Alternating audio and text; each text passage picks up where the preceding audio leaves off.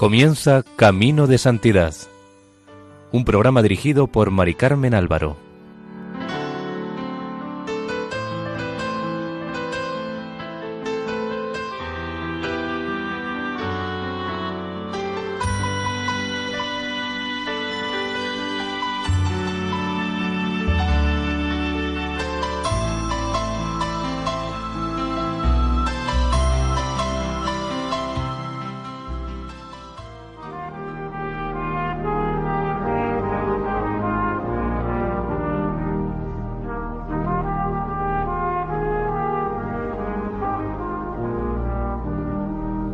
Bienvenidos al programa Camino de Santidad, realizado por el equipo de Radio María en Castellón, Nuestra Señora del Lledo.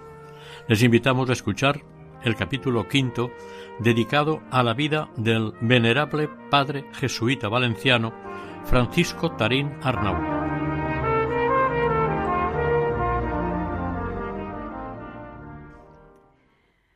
Por fin, en agosto de 1891, el padre pudo ir a su pueblo, Godolleta. Desde su marcha de él, el pueblo y su gente habían dado un cambio tremendo. Ahora circulaban por allí ideas nuevas, llevadas por los activistas republicanos de Miguel Moraita, famoso catedrático madrileño de historia y periodista, al cual los curas de la época miraban como la encarnación del mismísimo diablo. Tenía obsesión contra el clero, hablaba que cautivaba y escribía de maravilla, con lo cual arrastraba a la gente. Los masones le habían elegido gran maestre del Gran Oriente español. Moraita quería presentarse como candidato por Valencia en las próximas elecciones del Congreso y visitó Godelleta varias veces embaucando a la juventud. Por todo ello, el párroco del pueblo insistió al provincial de los jesuitas que obligara al padre Tarín a ir. A fin de cuentas, este era su pueblo. Mas los masones no entregarían Godelleta sin pelear por ella. Pero aún no se había inventado un sistema eficaz para detener al padre Tarín. Los librepensadores de Valencia pronto comprendieron con quién se la jugaban. El 6 de agosto de 1891 llegaron al pueblo los dos misioneros, el padre Tarín y el padre Viñas, que le acompañaba a veces. Habían acordado con el cura que les acomodarían en una casita de la calle Jesús, no en la de los Tarín, donde Francisco había vivido en su infancia. Los familiares comprendieron la intención de Francisco quien de este modo demostraba, por una parte, su desapego a todo lo que pudiera parecer bienestar, y por otra, ofrecía facilidades a quienes quisieran consultarle. Además, evitaba los piques de parientes y amigos que no se extrañarían de no haber recibido su visita, pues ni siquiera había ido a casa de su hermano. Úrsula, su hermana y las sobrinas se encargaron de tener limpio el pisito donde dormían los misioneros, así como de llevarles la comida. Bernardo, el primo del padre Tarín, tomó nota de lo que sucedió aquellos días y contó que la misión comenzó con mucho ruido y pocas nueces. Asistía tanta gente que no se cabía en la iglesia y tuvieron que utilizar la plaza como templo. Los sermones los daban desde el balcón de una casa situada en el centro de la plaza, y allí fue llevada la imagen de la patrona Nuestra Señora del Rosario para presidir la misión. A la caída de la noche los sermones los daba el padre Tarín y eran el plato fuerte de la misión. Predicaba cuando ya los labradores habían vuelto del campo. Por la mañana, muy temprano, les organizaba el rosario de la aurora. Durante el día, como los hombres y mozos estaban trabajando, los misioneros predicaban a las mujeres, confesaban, ensayaban cantos y visitaban enfermos. A los sermones de la tarde-noche acudía gente de los pueblos vecinos, incluso hasta de pueblos distantes a tres horas. Mientras se hacía la hora de empezar los sermones, El padre Tarín charlaba desde el balcón con los que iban llegando, recordando viejos tiempos y preguntando por los familiares y amigos. A la hora en punto empezaba el primer sermón, el padre Viñas, luego un pequeño descanso, los cánticos y algún rezo. Finalmente predicaba el padre Tarín. La gente le escuchaba embelesada, pero casi ningún hombre se acercaba a confesarse. Las mujeres y los niños se habían ido confesando durante los días transcurridos. Al fin el padre comprendió la jugarreta que le estaban jugando los de Moraita. Ellos también iban a los sermones, pero para avergonzar y dejar en ridículo a los que querían confesarse. Tenían a los hombres acobardados.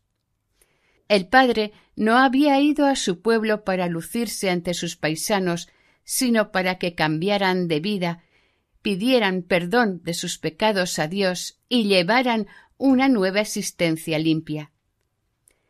La cuarta noche dio un golpe magistral.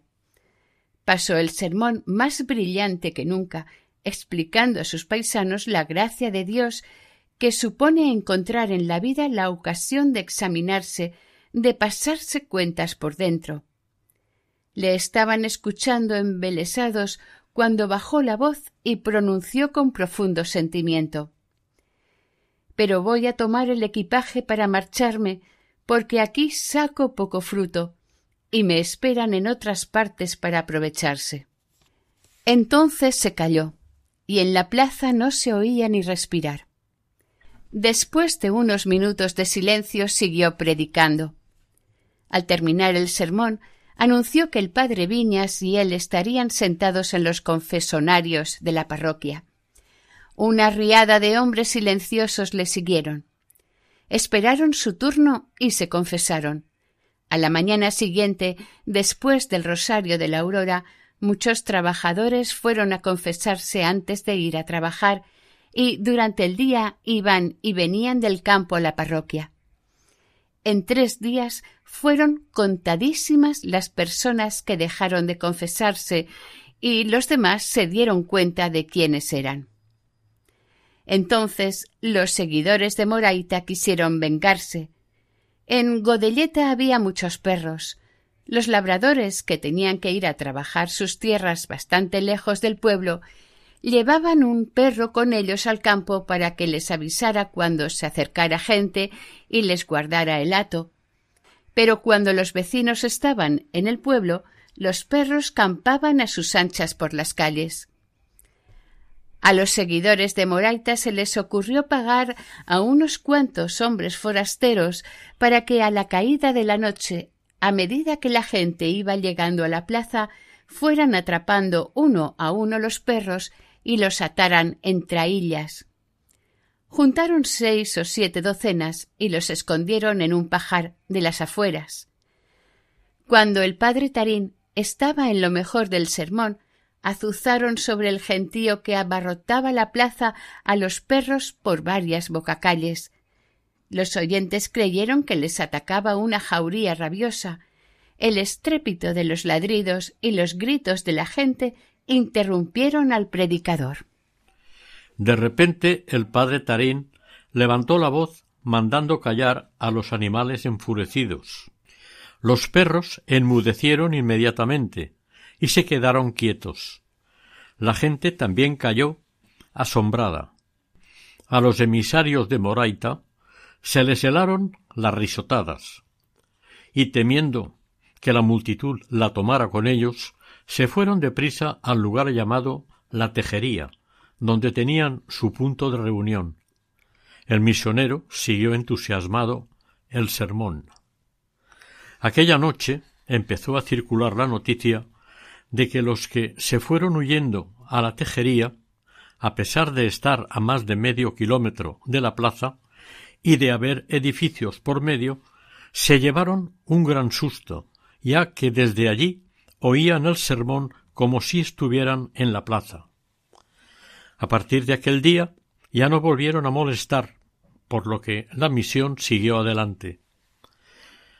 Esta terminó el 15 de agosto, fiesta de la Asunción de Nuestra Señora, y el padre Tarín se quedó en el pueblo a petición de sus paisanos a pasar la fiesta de San Roque, muy celebrado en Godelleta, para agradecerles todo el fervor religioso con que le habían respondido. Por supuesto, predicó el sermón aquel día. Después el padre Tarín y el padre Viñas se fueron a Valencia. El padre estaba agotado, pero de finales de agosto a finales de septiembre siguió predicando por varios sitios de la geografía española. A continuación, junto con el padre Ortega, recorrió durante cinco meses Granada capital, la costa y la sierra de Granada, y por supuesto las Alpujarras. Al padre Tarín tuvo que resultarle difícil esta misión por las dificultades del terreno en la parte de la sierra. En el primer trayecto de Granada a Motril iban los dos misioneros apenados en la diligencia porque oían al cochero soltar una blasfemia detrás de otra, cada vez que las mulas tropezaban. Debido al cansancio, finalmente el padre Ortega se quedó dormido, y cuando despertó, al cabo de dos horas, sobresaltado por una sacudida violenta del carruaje, se dio cuenta de que estaba solo. Se asomó a la ventanilla y vio que el padre Tarín estaba sentado en el pescante, conversando amigablemente con el mayoral. Cuando la diligencia paró, estiraron un poquito las piernas y cuando volvieron, al sentarse, los dos en sus asientos, el padre Tarín le comentó al padre Ortega que había dormido bastante y cuando se despertó quiso charlar un poco con el cochero. Le explicó que este era un buenazo. Como el padre Ortega le replicara que era un mal hablado y blasfemaba a todo trapo, Tarín le dijo que a partir de entonces ya no blasfemaría, que lo había confesado en el pescante y creía que jamás soltaría una blasfemia más.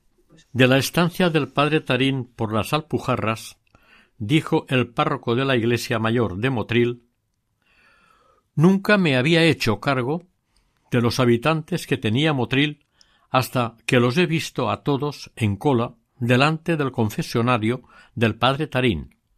Tuvimos que acudir doce curas a echar una mano a los misioneros.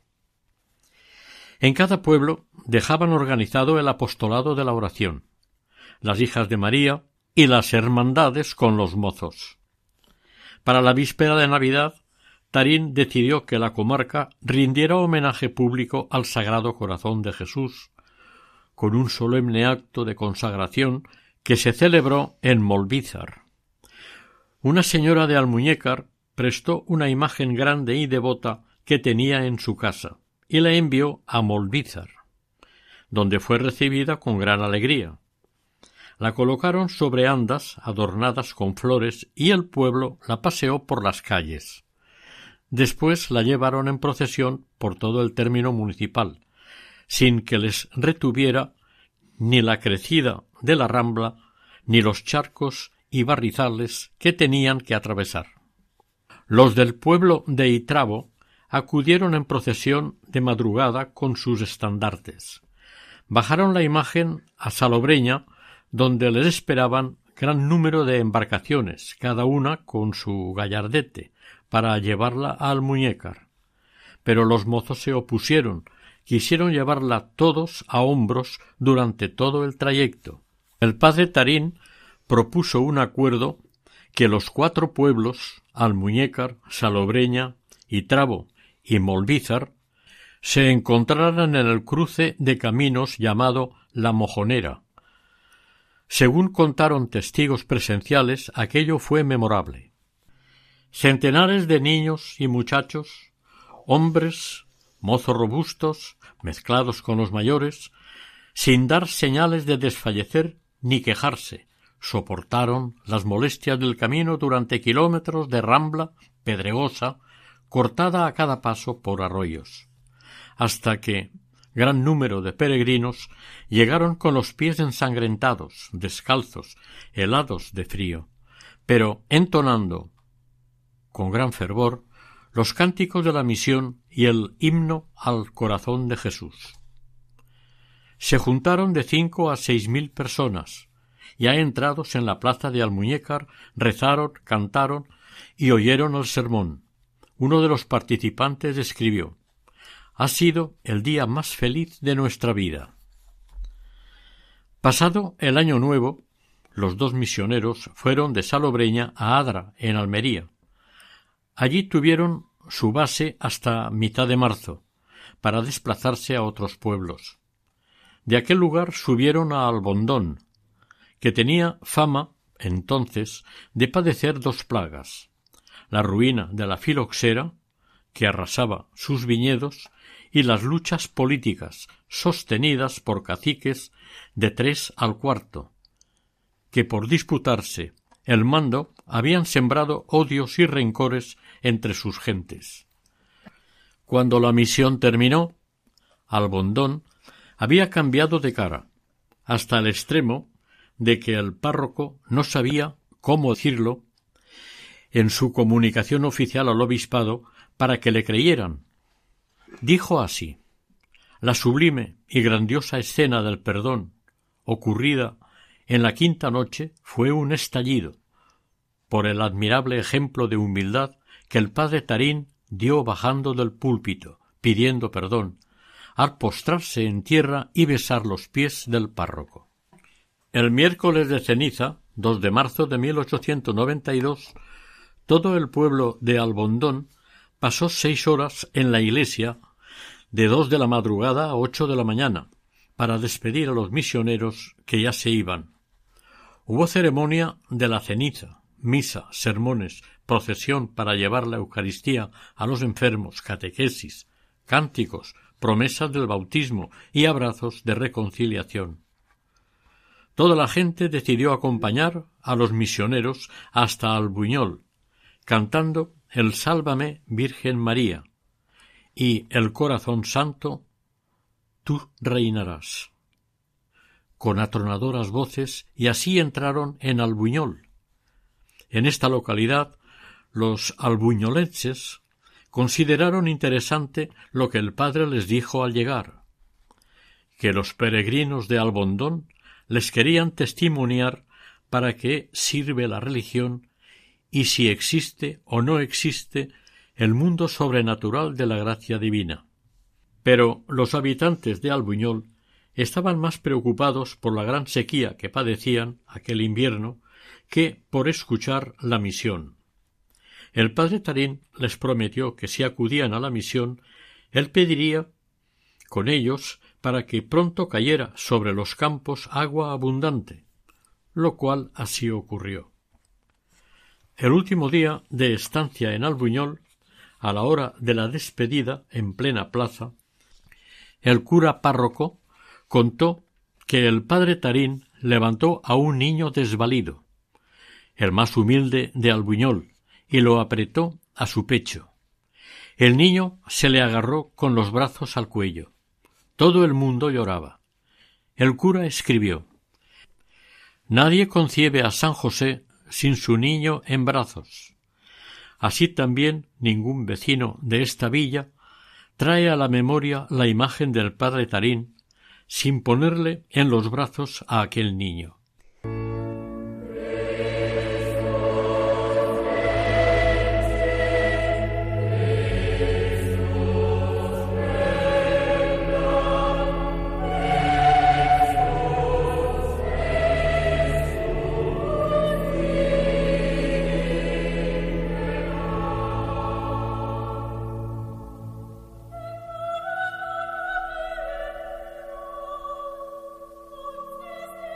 Estamos escuchando dentro del programa Camino de Santidad el quinto capítulo dedicado a la vida del venerable Padre Tarín.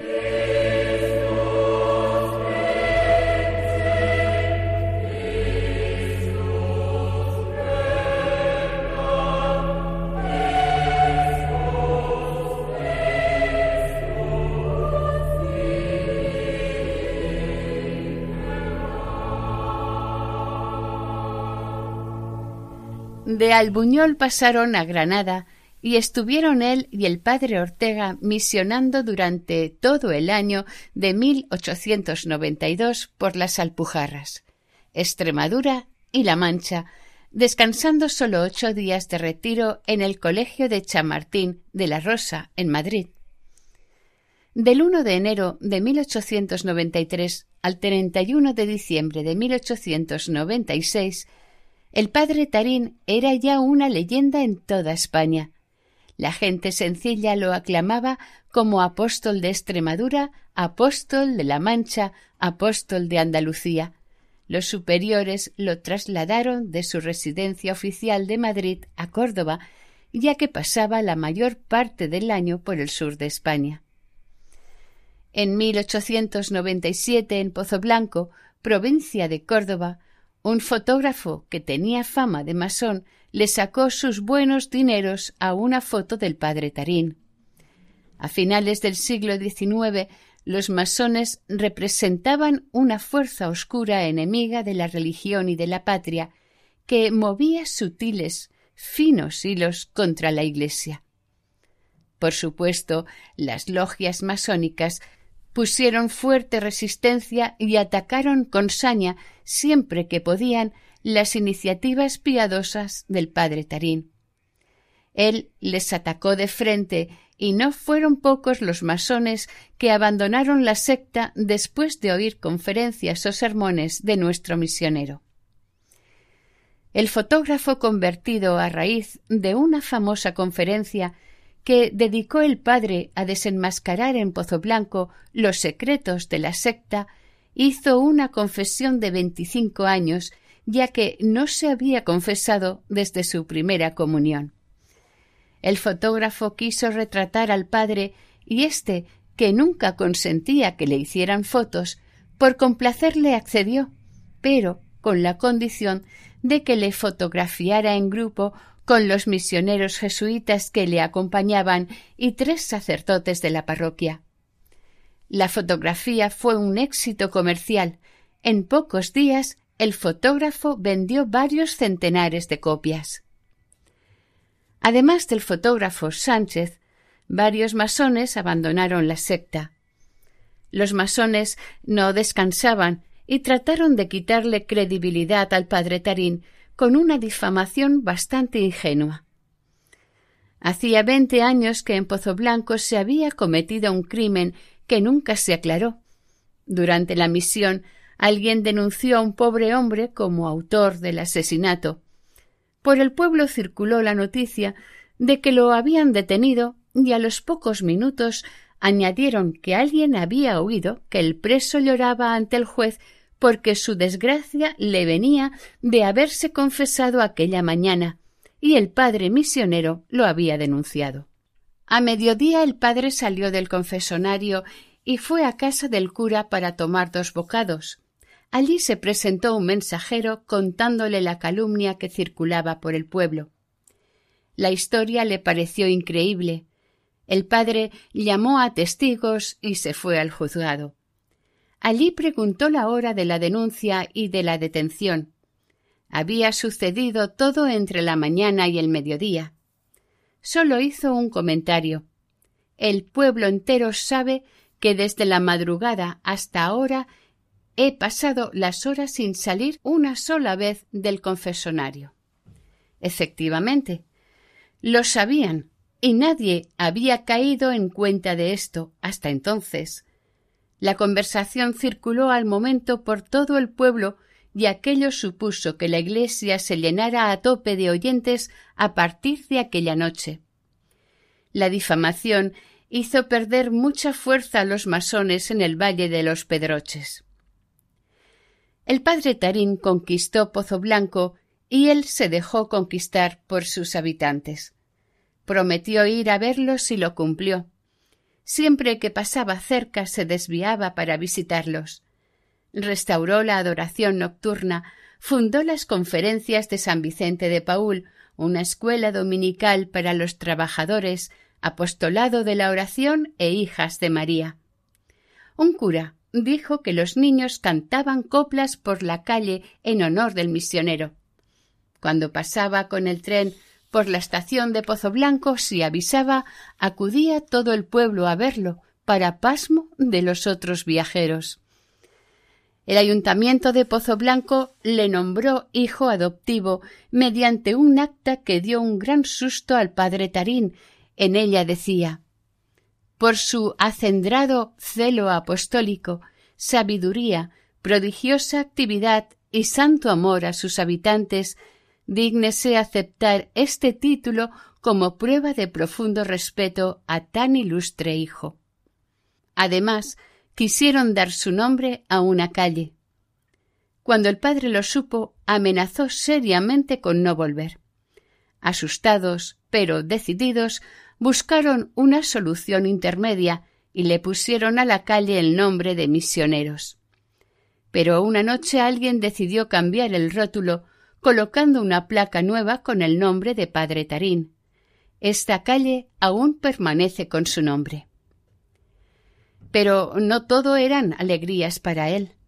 En Málaga había tenido un fracaso estrepitoso y en Utrera le sucedió algo que le hizo reflexionar.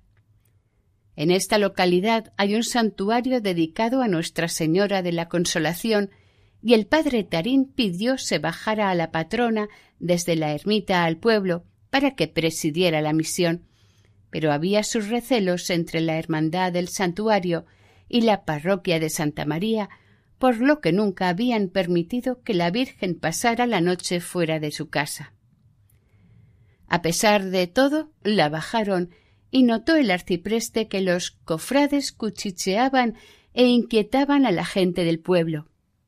El padre Tarín, que no sabía nada, feliz de ver la parroquia llena, les preguntó si estaban contentos de tener allí a la Virgen presidiendo toda la misión. Nadie le respondió. Lo volvió a preguntar y algunos exaltados levantaron la voz, y luego toda la iglesia gritando que no, que no querían dejar la Virgen allí. Se montó una bronca descomunal dejando al padre atónito. Sin entender lo que pasaba, vio cómo se llevaban a la Virgen gritando La Virgen a su casa. Nunca le había ocurrido al padre Tarín un suceso semejante. Terminó la misión como pudo. En Cáceres y Badajoz también las misiones fueron muy duras, sin prácticamente resultado alguno. La capacidad de reacción del padre la puso a prueba en Almodóvar del Campo, un tipo que intentó reventar la predicación. El gentío era tan grande que no cabían en la iglesia y predicaba en la plaza desde el balcón de una casa. El maestro Juan de Ávila iba a ser beatificado en octubre de 1894 y el obispo de Ciudad Real quiso que el pueblo donde había nacido el futuro beato, Almodóvar del Campo, se preparara bien. Para ello le pidió al padre que predicara una misión popular y que no quedara todo en fiestas populares.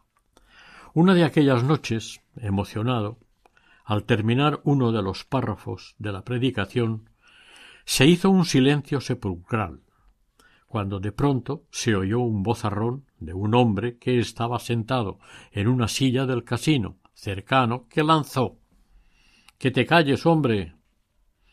La gente se quedó perpleja. El padre apenas tardó unos segundos en reaccionar. Abrió los brazos y entonó uno de los estribillos que había enseñado a los que acudían al rosario de la aurora, que dice así La Virgen María es nuestra protectora, nuestra defensora. No hay nada que temer. La gente acompañó en el canto y repitió la estrofa. Se había disipado la sorpresa. Terminado el canto, el padre Tarín siguió con el sermón, como si no hubiera pasado nada. Carmona, ciudad de la provincia de Sevilla, llamó varias veces para misionar al padre Tarín, quien iba con gusto, pero no le convencía cómo se llevaba todo a cabo. Él quería que la misión llegara a todos los habitantes y que no se quedara en la gente ya convertida. Finalmente, con la ayuda de la Virgen de Gracia, patrona y señora de Carmona, lo consiguió. Terminada la misión, después de la mayor tormenta que recordaban los mayores del pueblo, el padre quiso sacar en procesión solemne la imagen de la Virgen de Gracia. El pueblo no quería porque el cielo estaba encapotado y los truenos rugían continuamente. Pero el padre dijo que sí, y la procesión salió. Toda la ciudad se lanzó a la calle, cantando con toda su alma, con tanta más fe cuanto mayor era el pánico que se había apoderado de ellos y que aumentaba al resonar cada trueno. Llegaron a la iglesia sin que cayera una sola gota en toda la tarde. La misión terminó y el resultado fue que varios vicios secretos de la ciudad se vieron afectados. Timbas, garitos, casas de mala vida se fueron cerrando. Pero el broche de aquella misión fue la conversión de un notario respetado que era famoso por sus ideas equivocadas y su vida licenciosa. Alguien le empujó a acudir a la misión. Oyó los sermones del padre Tarín, meditó, rezó y acabó confesándose a los pies del misionero. Pero, deseoso de dar buen ejemplo a la ciudad, él, que sabía que había dado mal ejemplo y había influido negativamente sobre bastantes personas, le pidió al padre confesar públicamente sus pecados y satisfacer por ellos delante de todo el pueblo. El padre Tarín estuvo de acuerdo. Don Mariano, que así se llamaba el notario, se fue al arcipreste y al alcalde. Visitó a los concejales, invitó personalmente a amigos y enemigos, y los convocó a todos un día y a una hora concreta en el salón grande del ayuntamiento. Se llenaron la sala, el pasillo, los despachos, la escalera, no cabía un alma. El alcalde reclamó la presencia del padre Tarín, lo sentó a su derecha. En un extremo de la mesa presidencial se colocó don Mariano. Abrió la sesión el alcalde y un concejal fue tomando nota y dice así En medio de un silencio sepulcral levantóse don Mariano, salió al medio del estrado y dirigiéndose al auditorio con una voz segura pero humilde y conmovida confesó y retractó sus errores, pidiendo perdón a todos de los extravíos con que había escandalizado a la ciudad.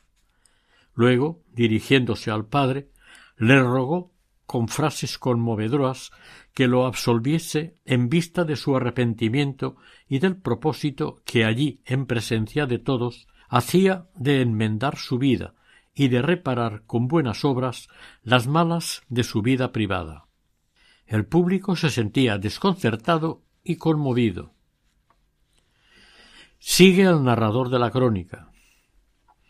El alcalde se dio la palabra al padre Tarín, quien con vibrante acento que penetraba hasta las entrañas, ensalzaba las maravillas y la misericordia del Señor en los pecadores arrepentidos, cual se manifiesta delante de los carmonenses en ese momento inolvidable.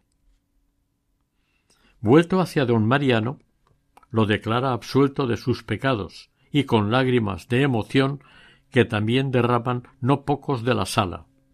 Estrecha entre sus brazos al arrepentido, como el padre del hijo pródigo recibiera en los suyos al extraviado. Seguir el itinerario del padre Tarín por casi toda España, sobre todo Andalucía y Extremadura, aunque todo está escrito es interminable. Un día escribió a su hermana Úrsula diciéndole No tengo tiempo ni para toser. Tanta actividad hubiera sido imposible sin un gran grupo de amigos colaboradores que le ayudaban a llevar el mensaje evangélico y dispuestos a dejarse la piel en ayuda del misionero. En San Lucas de Barrameda, además de unos rosarios de la aurora preciosos por la orilla del mar, estableció lo que llamaban cocina económica para los trabajadores. Llevó a los hermanos de las escuelas cristianas para que acogieran a niños que vagabundeaban todo el día por los barrios. Llamó a las hermanas de la cruz, coseó dotes a jóvenes que deseaban irse monjas, pagó las medicinas de enfermos crónicos, etc., con la bolsa generosa e inagotable de Francisco Picazo, industrial de clase media, que a fuerza de fatigas y talento había conseguido amasar una fortuna considerable. Picazo, amigo de la buena vida, oyó predicar al padre Tarín, y conmovido se puso al servicio del misionero tanto personalmente como económicamente. El padre aceptó su propuesta y le dijo que no tuviera miedo, que sus arcas nunca quedarían vacías, porque quien a Dios da más, de Dios más recibe. Picazo pudo comprobar que así era. Un día de primera comunión regaló zapatos a todos los niños de una barriada. Su hermana le dijo que si estaba loco, que por ese camino terminaría arruinado, él le contestó que era dinero para caprichos que, por lo tanto, no le importaba. Al día siguiente llegó a sus bodegas un comprador. Le hizo una compra de vino tan fabulosa que, comparado con ella, todo el gasto de zapatería resultaba una miseria.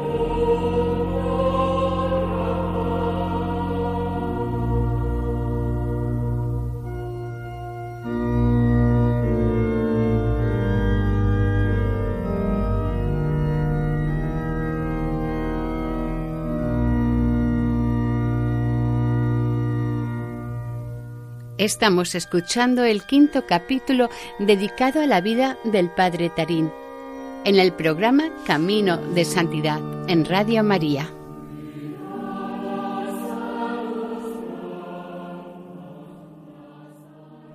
Por aquellos años de misionero, el padre Tarín conoció a Dolores Opeña, mujer admirable y apóstol incansable que reunió a varias docenas de mujeres inteligentes, preparadas y las llevó a trabajar en el mundo proletario de los suburbios, en el cinturón de grandes capitales y con los campesinos. En un principio, Dolores no fue apoyada ni entendida por los obispos, curas ni laicos, pero el padre Tarín la comprendió perfectamente. Las damas catequistas, fundadas por Dolores, le ayudaron a él muchas veces, Dolores veneraba al padre, de quien, recordando cómo le había visto trabajar un día subido a un púlpito portátil en campo abierto, ella escribió Parecía San Francisco Javier. Desde el sur, Tarín pedía la ayuda de los equipos femeninos de Dolores, y desde Madrid, Dolores reclamaba al padre Tarín para que de vez en cuando subiera a colaborar con ellas en los barrios de la capital. Durante la primavera de 1895, las doctrinas, nombre que dio en un principio Dolores Sopeña a su obra, conocida después como Damas Catequistas. organizaron varias misiones populares en el puente de Vallecas y en el puente de Toledo. Las personas prudentes aconsejaron a Dolores que no se metiera por aquellos barrios porque allí iba lo peorcito del pueblo bajo de Madrid. Pero el padre la apoyó y fueron los dos.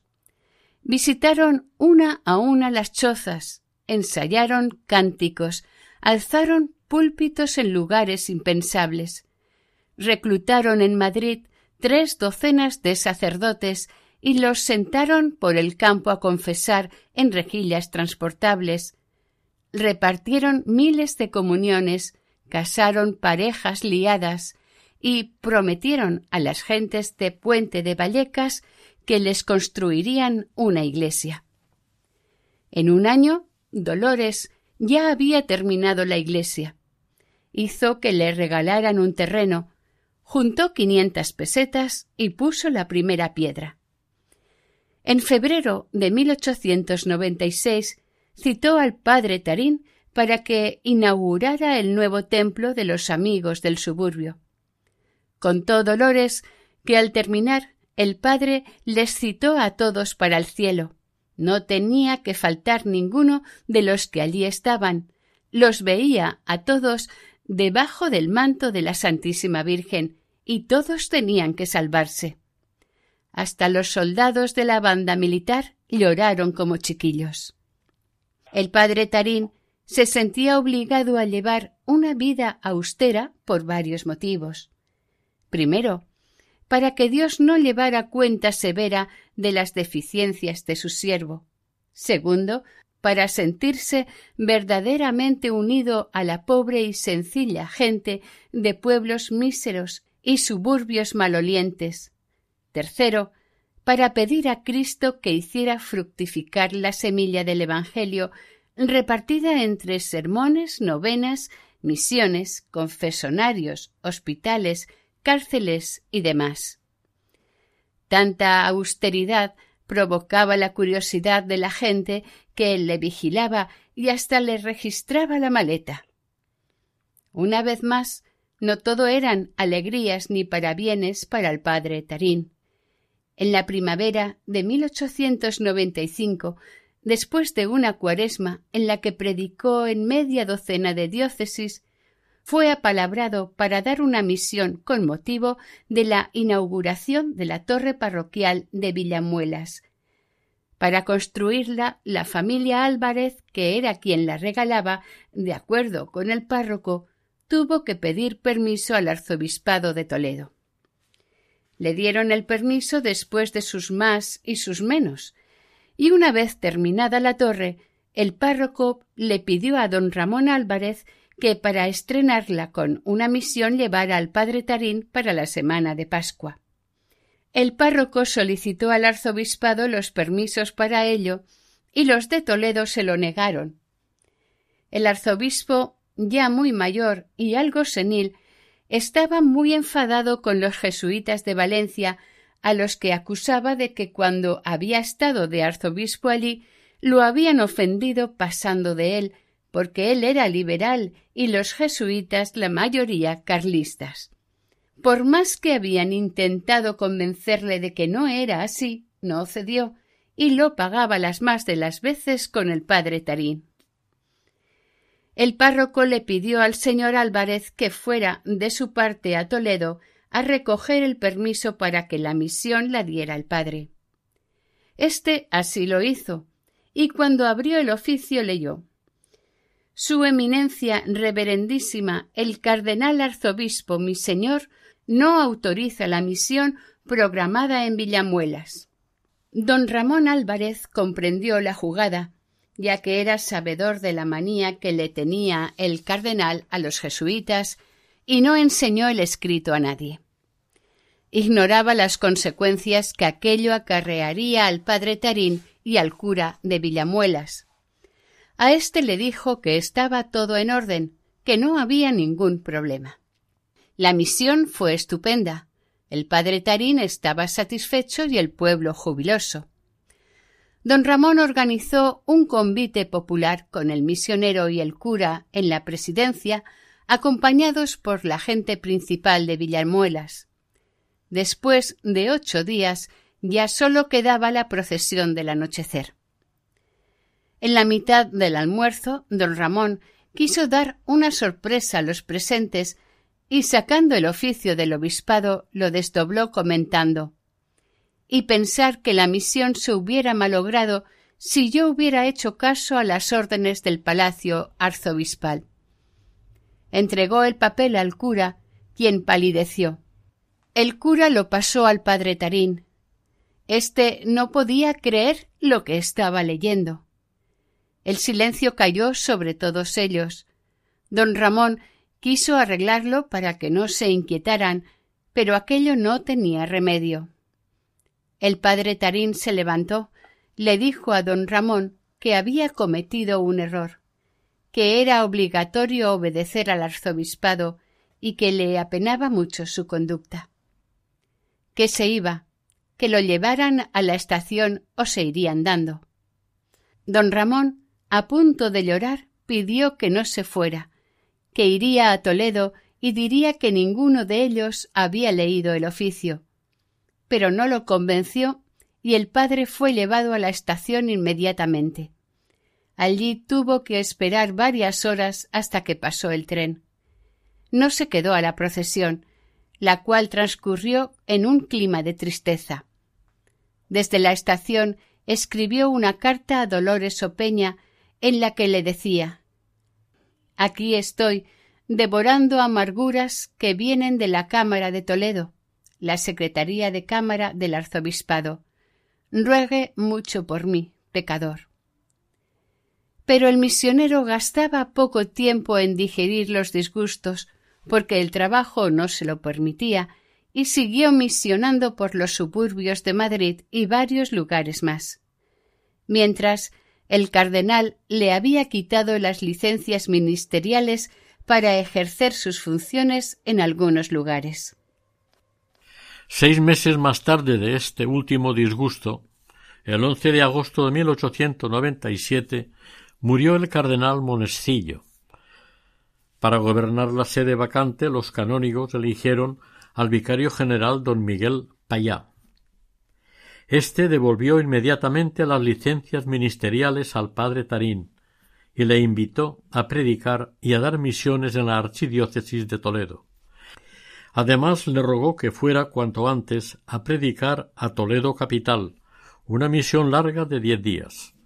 Efectivamente, Tarín dio la misión a finales de noviembre. Payá le hospedó en su propia casa. A pesar de sacarle varias veces la conversación, nunca le oyó ninguna palabra de resentimiento o falta de respeto al cardenal Monestillo.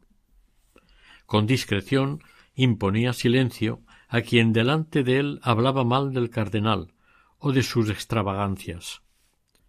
A Monestillo le sucedió en la sede el cardenal Rech Casanovas, quien escribió de su puño y letra Aquí en Toledo se le debe al santo padre Tarín una reparación. De 1890 a 1898 desarrolló una actividad intensa en la raya de las provincias de Córdoba con Jaén.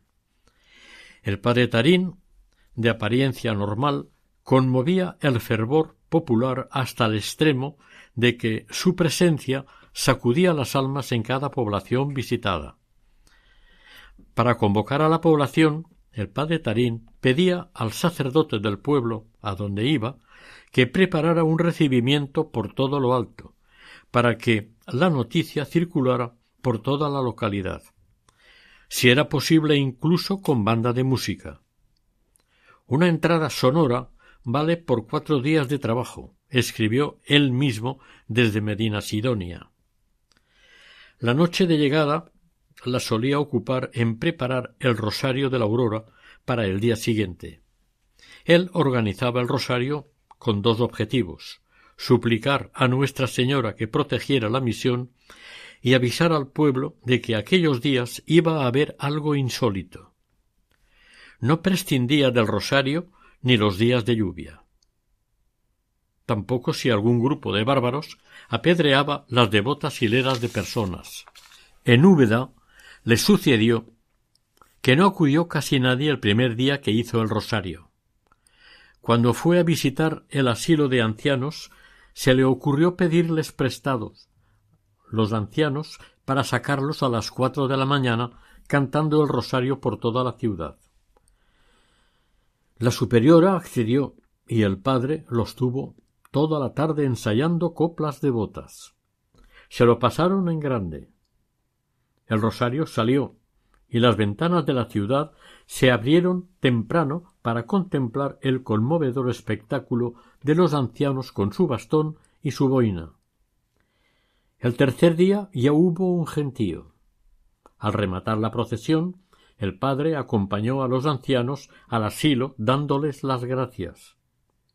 El rosario de la aurora terminaba cada día con una misa en la iglesia y plática del padre Tarín. Durante el día las mujeres estaban en casa empleadas en sus labores y los hombres trabajando en el campo, por lo que iba a las escuelas a entretener y catequizar a los niños. Además, reunía a los que veía vagabundear por las calles y les enseñaba canciones. No tenía reparo en montarles algún numerito de títeres o chirigotas. En un pueblecito de Cádiz, inquieto porque no se le había llenado en dos días la parroquia, consiguió juntar a todos los críos colgándose un cencerro al cuello y dando una vuelta por las calles. Toda la chiquillería, niños y niñas, le siguieron en tropel, pensando que aquel cura estaba loco. Al llegar a la iglesia les hizo reír un rato y los comprometió para que por la noche le llevaran la familia entera a la misión. Le llenaron la iglesia. Este truco de hacerse el tonto y divertir a los chavales siempre le dio resultado.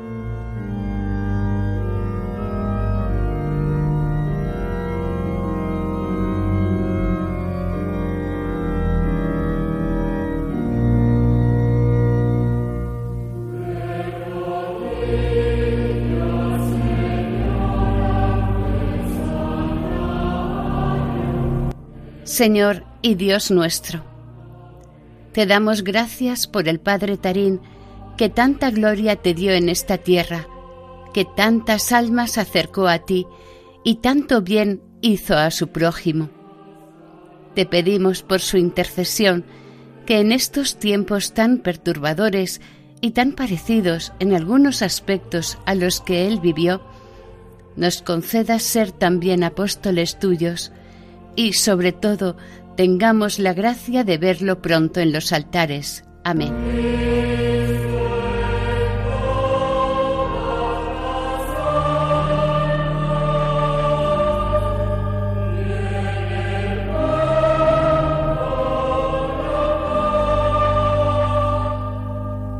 Finalizamos aquí el quinto capítulo dedicado a la vida del venerable padre jesuita valenciano Francisco Tarín Arnau, dentro del programa Caminos de Santidad, elaborado por el equipo de Radio María Nuestra Señora del Lledo de Castellón.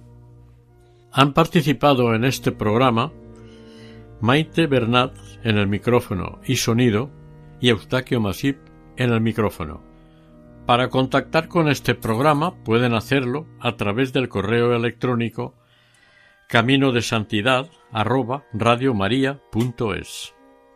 Pueden volver a escucharlo e incluso descargarlo en la página web de Radio María en su sección podcast o pedirlo en el teléfono 91 8 22 80 10.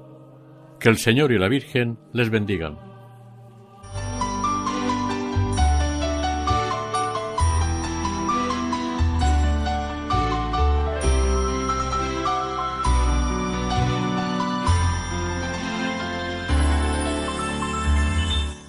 Camino de Santidad.